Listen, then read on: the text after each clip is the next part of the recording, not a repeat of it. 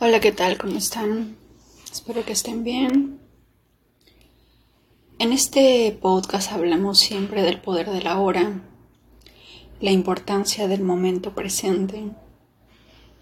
Y hasta hace un par de semanas estaba viendo un tweet porque decía algo sobre que nos enseñan sobre el pasado, el presente y el futuro pero que más allá de esos tres había otra posibilidad. Y recuerdo que le pregunté al que escribió el TikTok, el, perdón, el Twitter, ¿cómo, cómo es eso de que tenemos otra cuarta opción.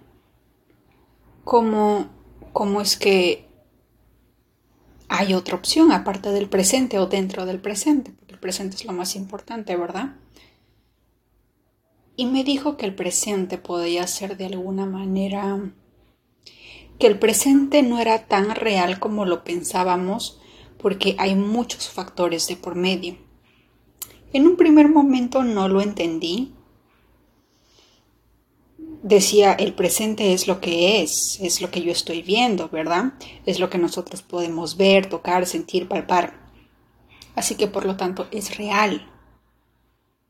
Y no fue hasta hace una semana atrás o hace unos días atrás en el que dije, en el que por fin entendí por qué el presente, si bien es cierto, es real, es una realidad eh, subjetiva. Porque, por ejemplo, la realidad que tengamos en este momento, sea la que sea que tengamos, es una, es una realidad que ha sido el resultado de diversas cosas generadas a lo largo de la vida, a lo largo de nuestros eh, pensamientos, vivencias, eh, situaciones, estudios, aprendizajes. La realidad de cada día que nosotros vivamos se modifica y no podemos decir al 100% que es real por una razón. Y es que la realidad mía y la realidad tuya puede ser muy distinta en base a muchos factores distintos. Es como que tú y yo en estos momentos nos, enfocamos en un punto, en un cuadro. ¿De acuerdo? Imagínate un cuadro de flores, de jardín, el que tú quieras. Tú y yo estamos viendo ese cuadro viene alguien y nos pregunta, ¿en qué te enfocaste? Y probable, y o qué flor viste. Y probablemente yo diga, vi un tulipán de color rojo.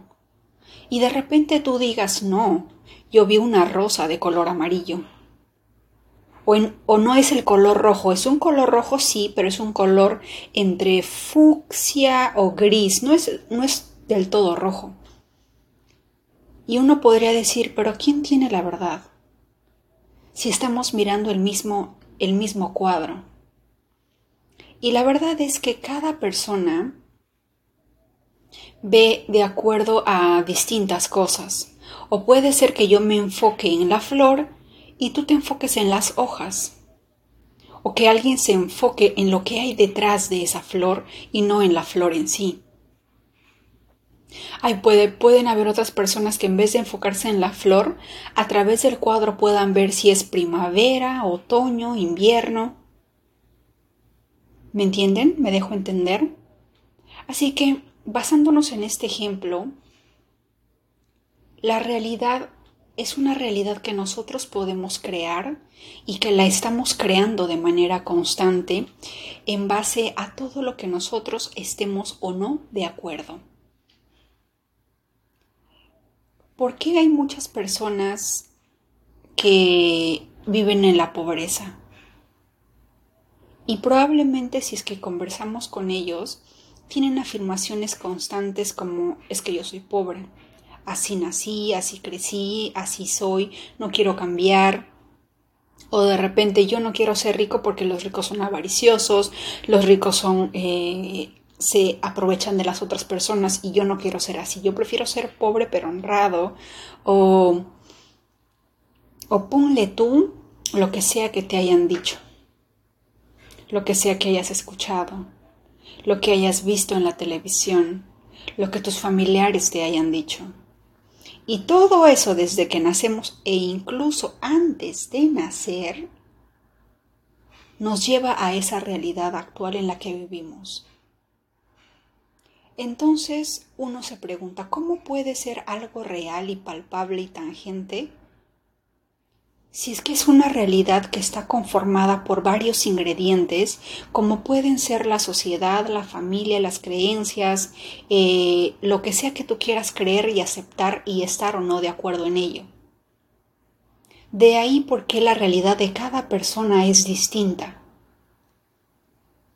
Como se los dije, creo que en uno de los primeros episodios del podcast, en Latinoamérica en la religión católica o cristiana y a diferencia de la religión de los judíos, en la época de los judíos, para los judíos el dinero es lo más importante del mundo. ¿Por qué?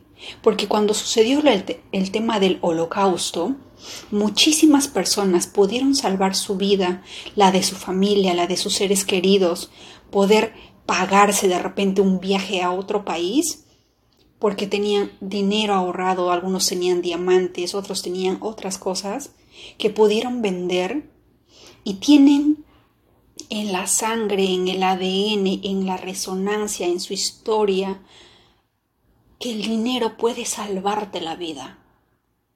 Por eso es que son poquísimos los casos de judíos pobres, porque para ellos la pobreza significa tal vez que si algo pasa voy a morir, no voy a ser capaz de proteger a mi familia, no voy a poder ser capaz de salvar a los seres que quiero.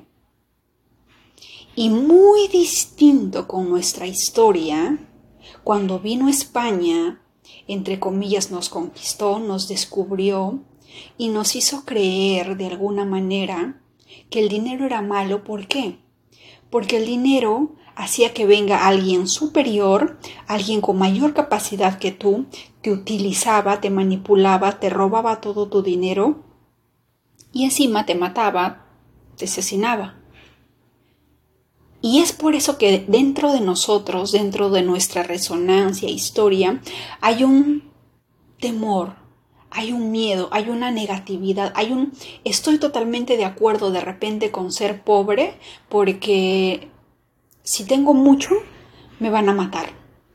Porque si tengo demasiado, me van a secuestrar. Es mejor no mostrarle al mundo que soy rico, que soy millonario que tengo dinero, porque me van a estar viendo, me van a estar observando, me van a seguir y mi, familia o yo podemos eh, estar en grave peligro. Esa es la naturaleza. Estando en Perú, lo he podido comprobar. Por supuesto que hay personas que son millonarias dentro de Latinoamérica y habría que estudiar las había que estudiar sus, sus creencias, su origen, su pasado, su historia, ¿verdad?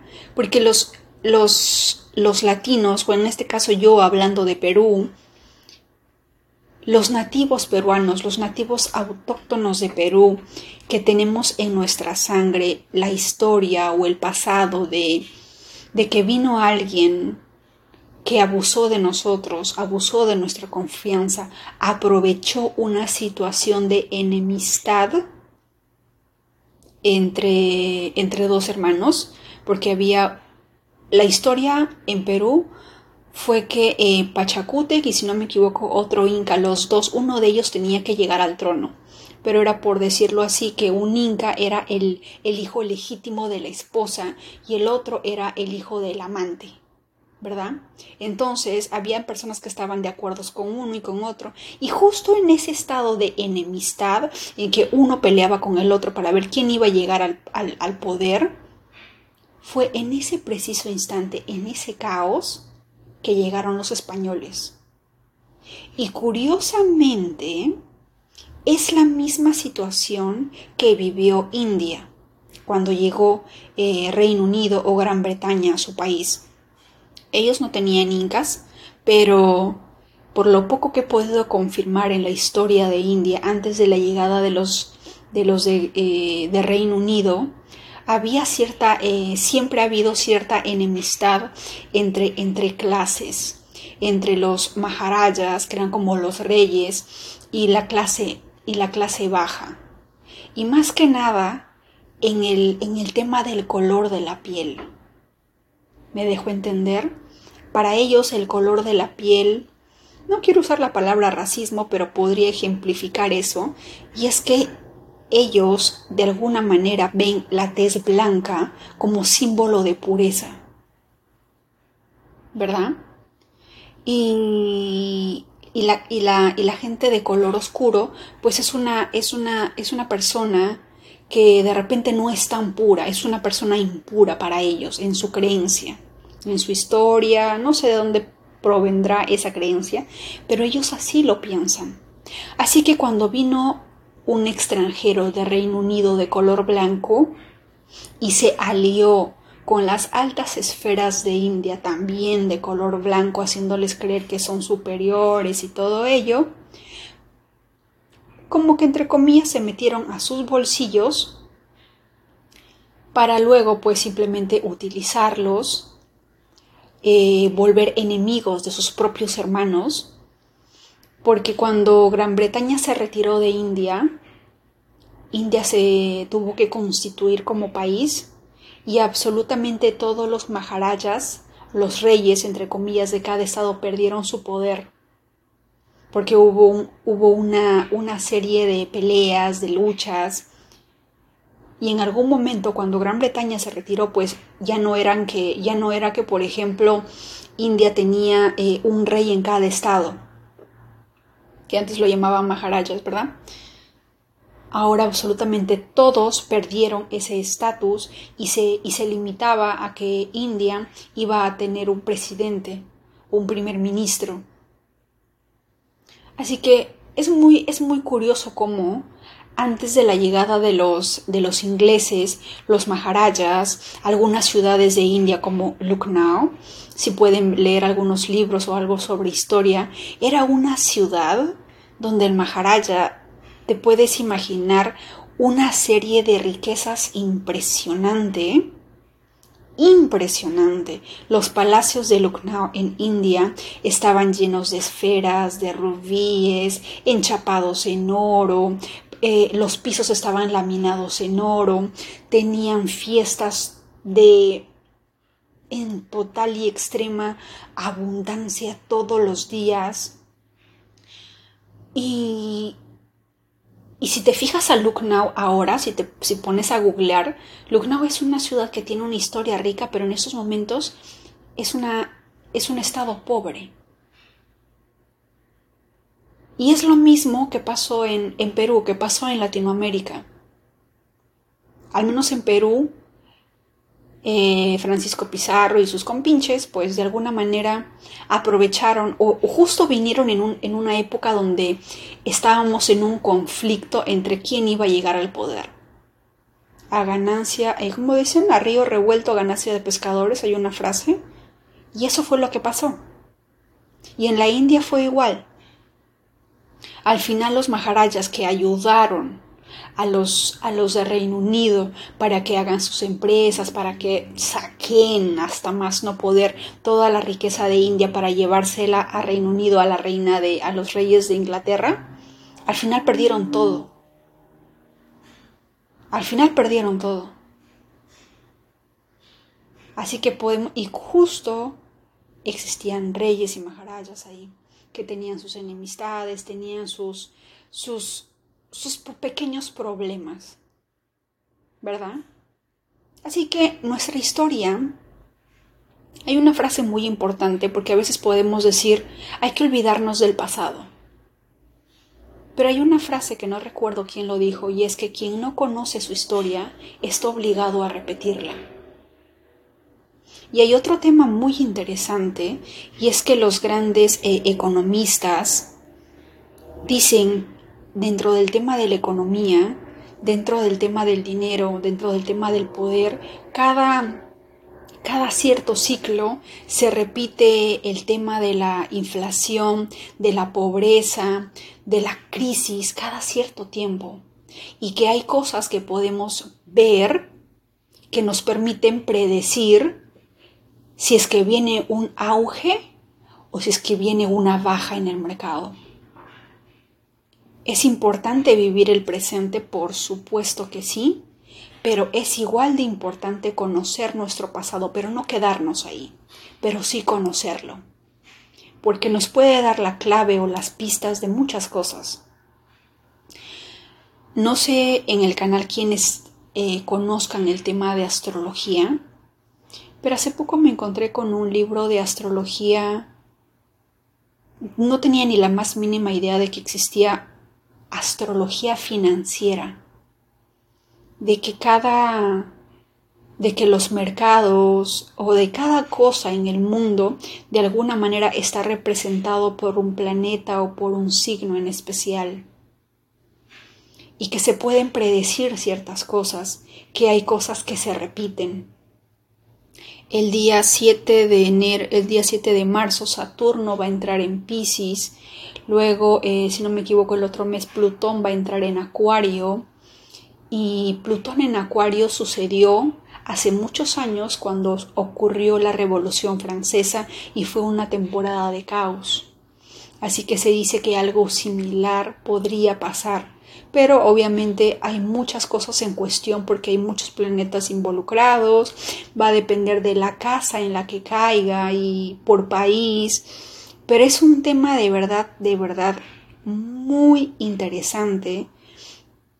Hay personas que dicen que la astrología no existe, que la astrología te miente, es un tema descarado para eh, verte la cara o algo así.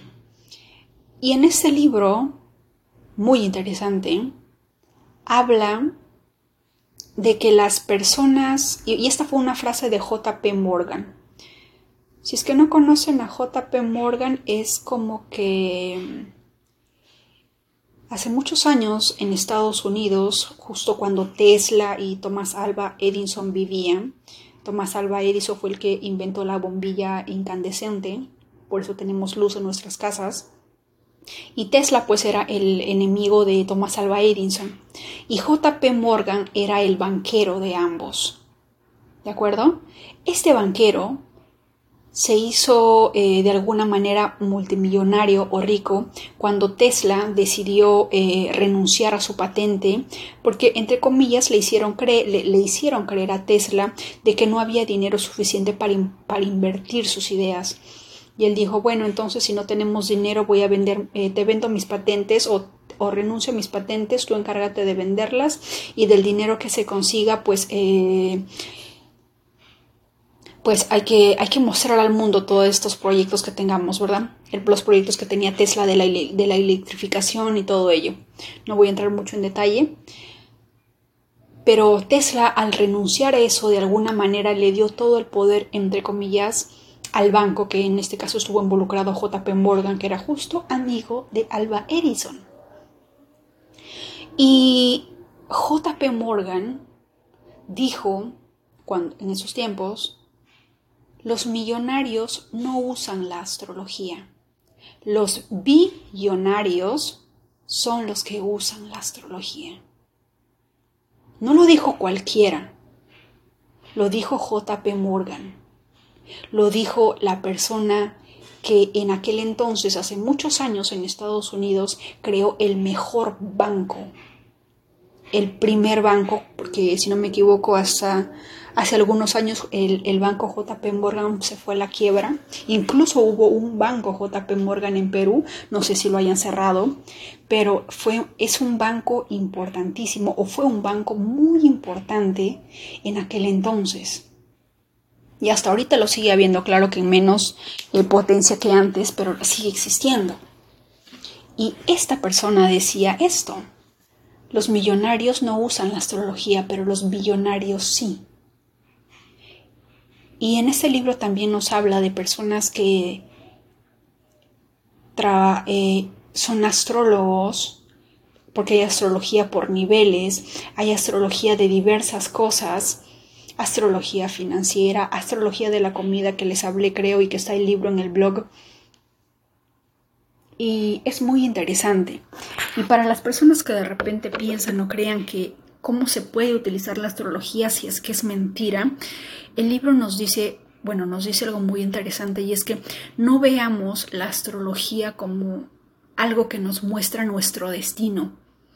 Vemos la astrología en cómo utilizar los recursos que tenemos en pro de poder cambiar ese destino.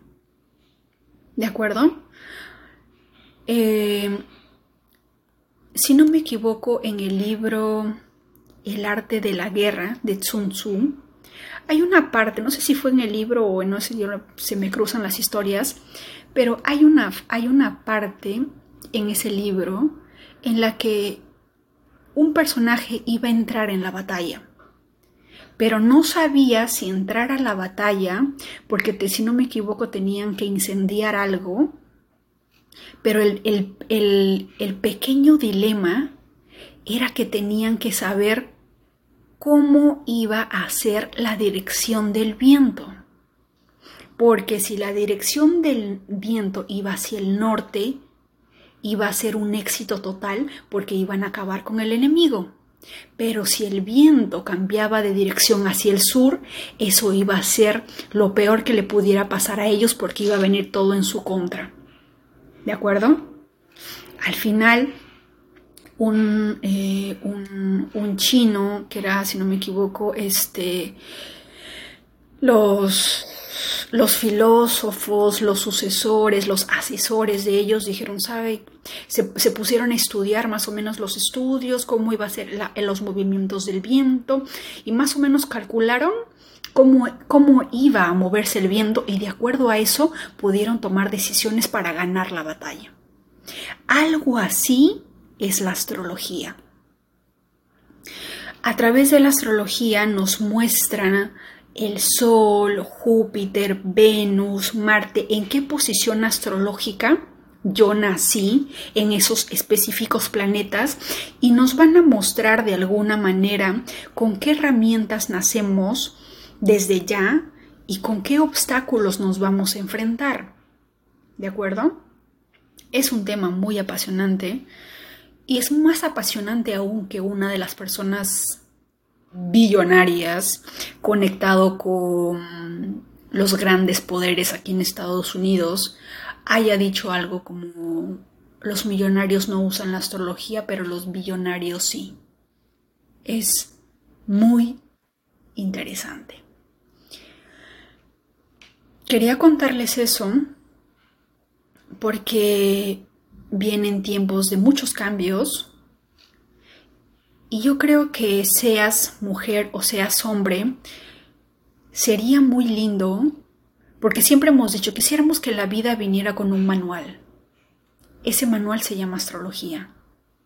Hay cosas que a veces queremos respuestas y no las encontramos.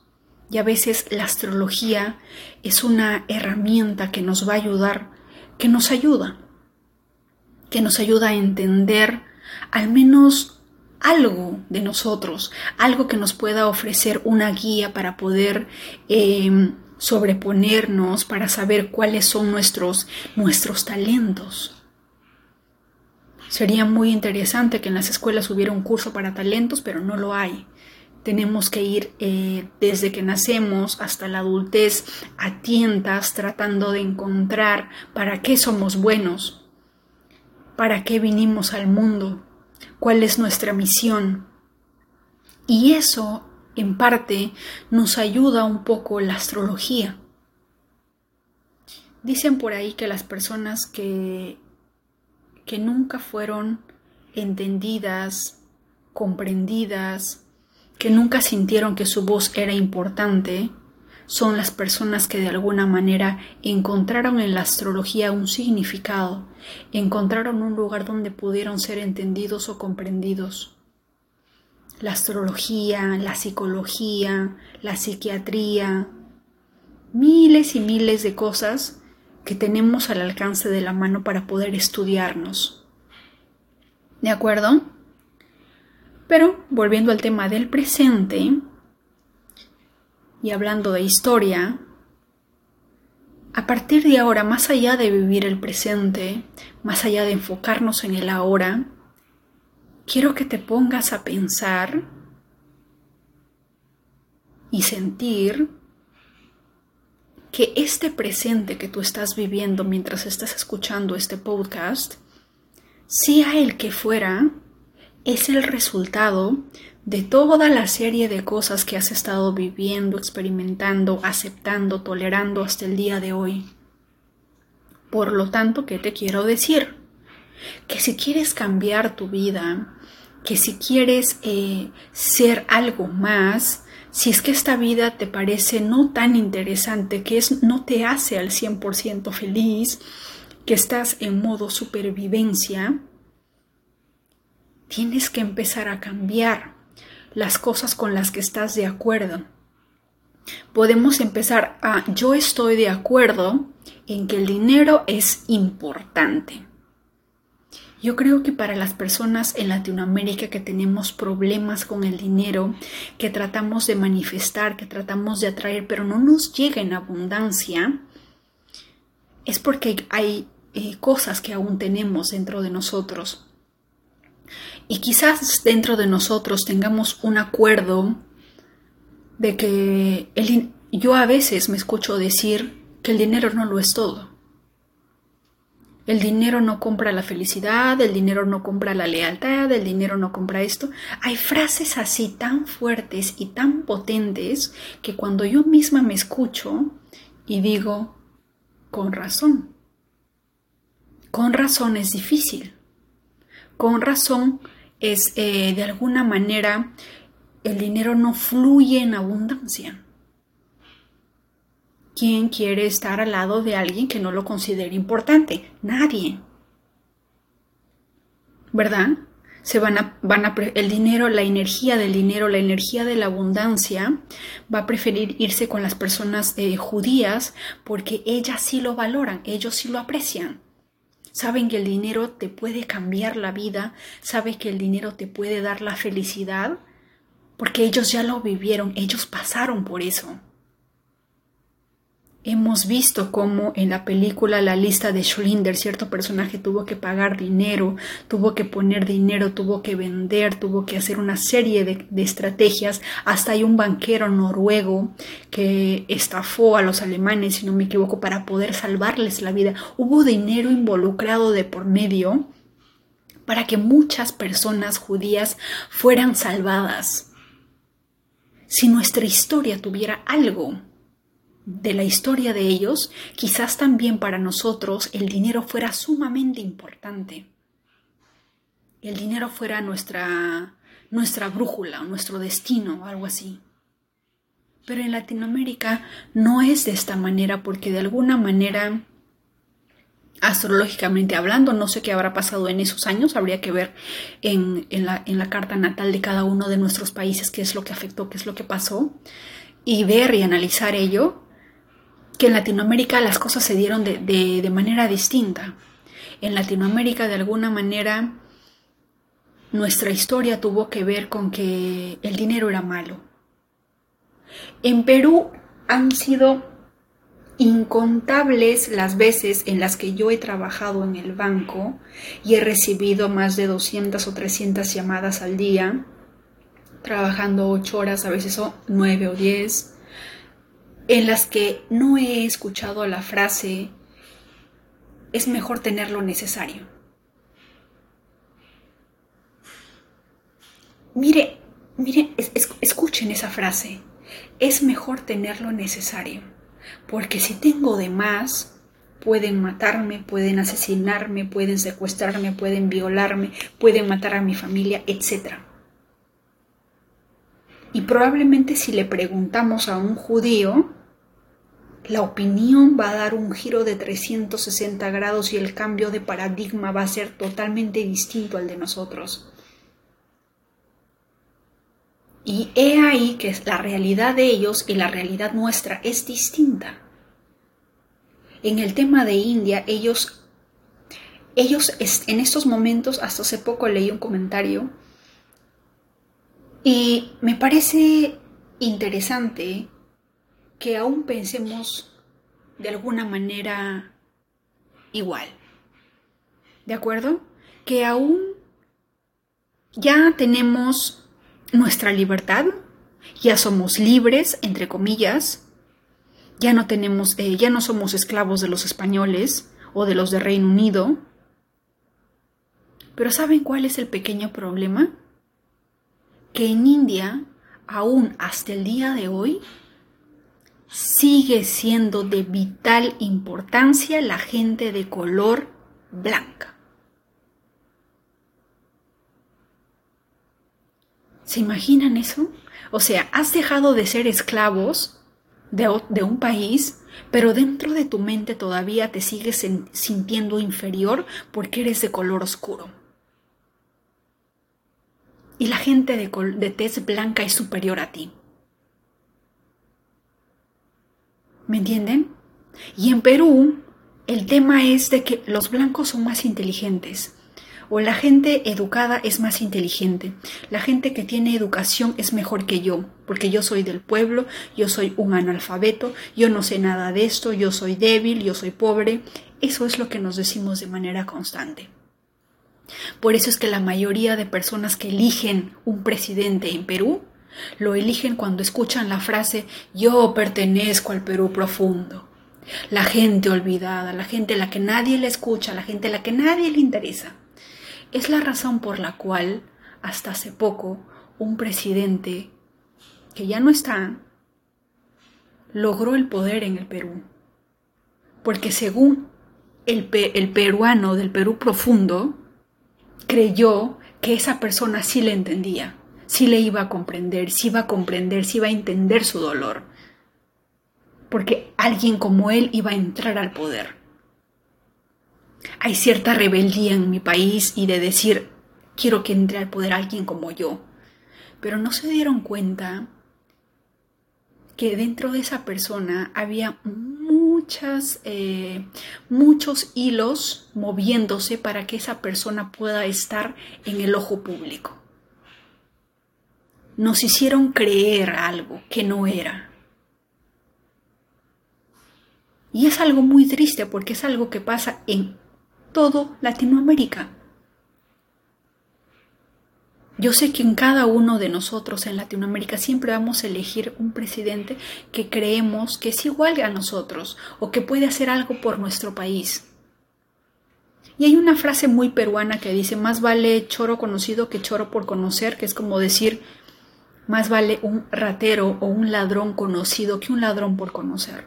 A ese nivel a ese nivel de vibración hemos llegado y no somos tan capaces de, de decir, ninguno de estos presidentes, ninguno de estos líderes me representa o debe representar a mi país. Por lo tanto, decido no elegir.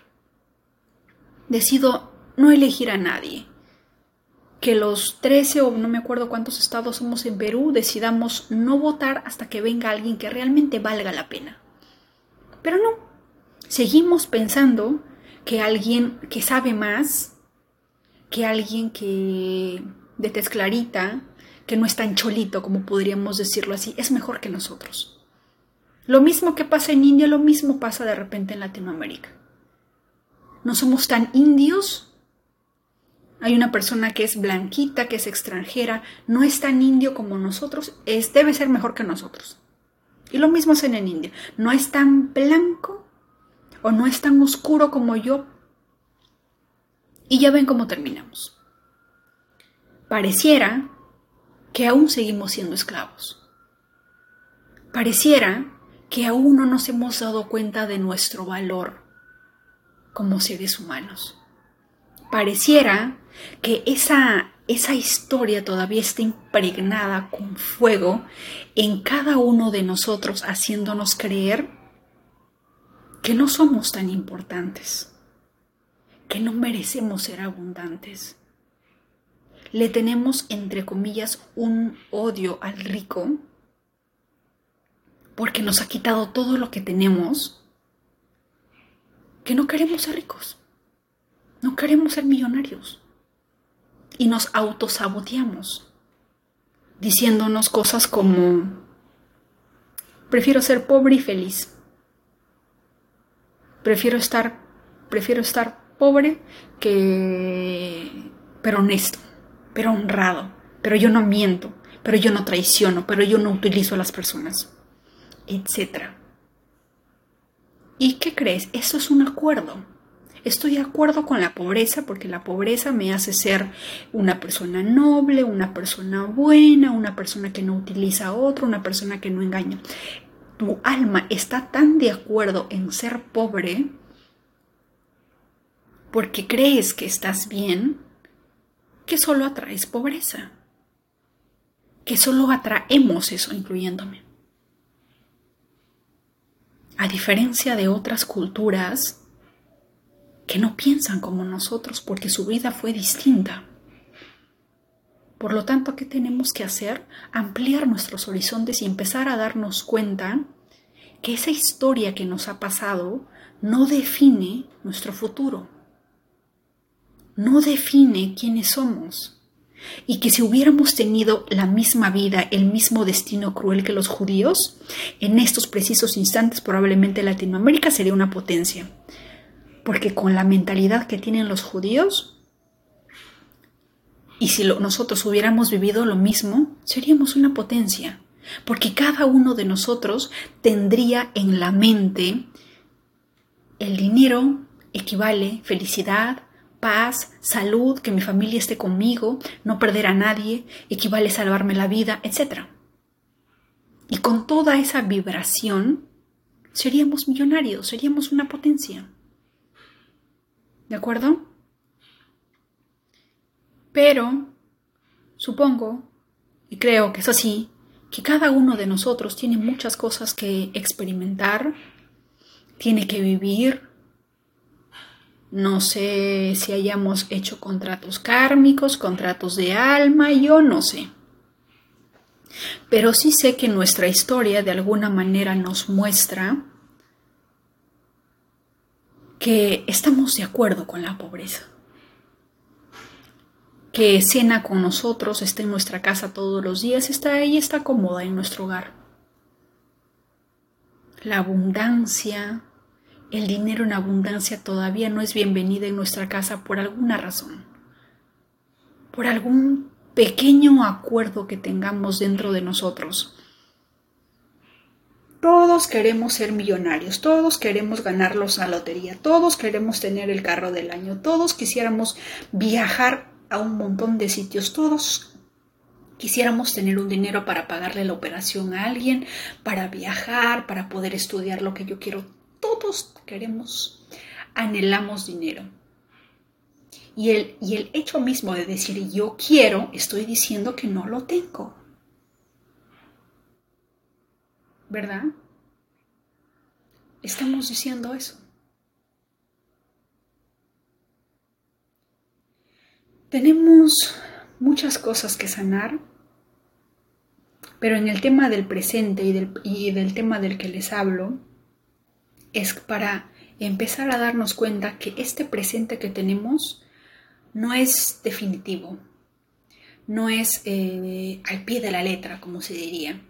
Es un presente que va a ir cambiando, que va a ir modificándose en cuanto nosotros decidamos abrir nuestra mente y empezar a hacer nuevos acuerdos.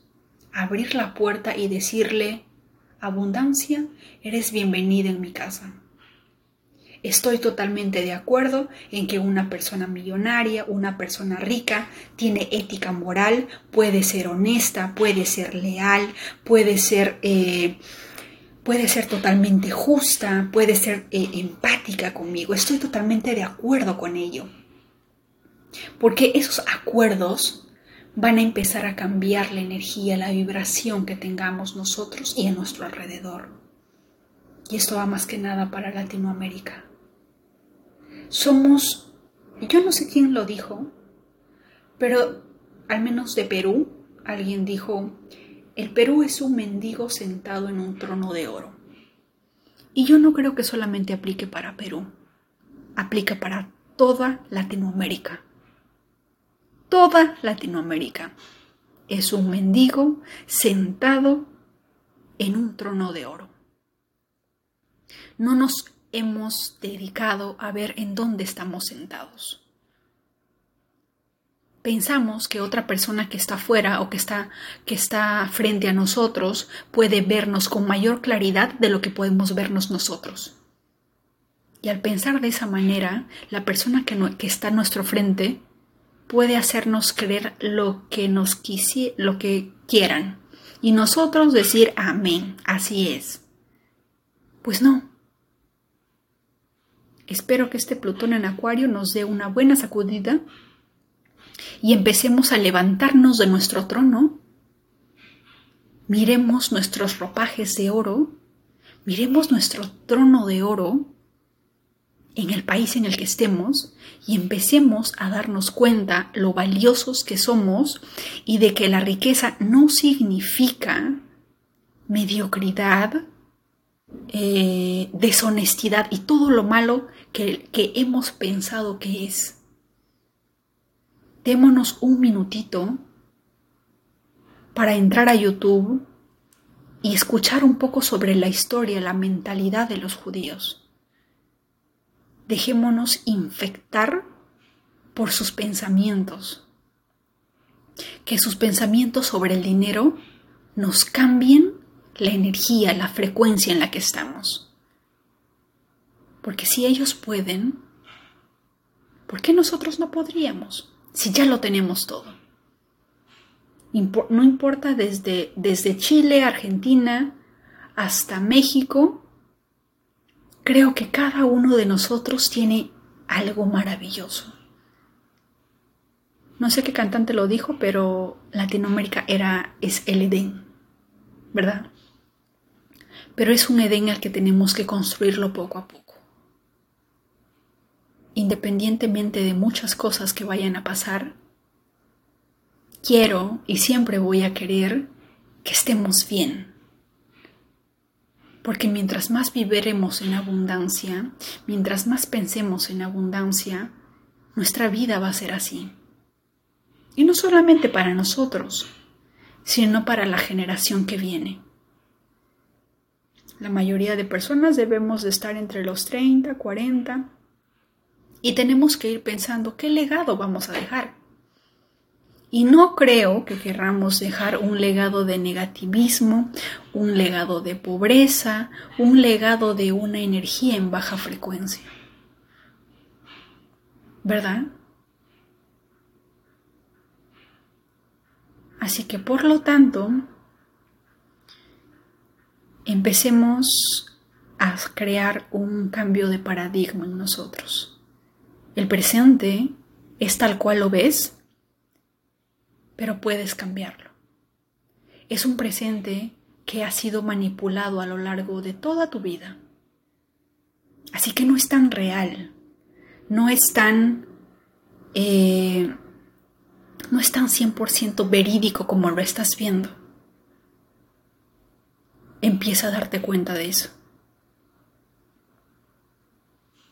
Espero sus comentarios en Instagram, en YouTube o Twitter, aquí y ahora 789.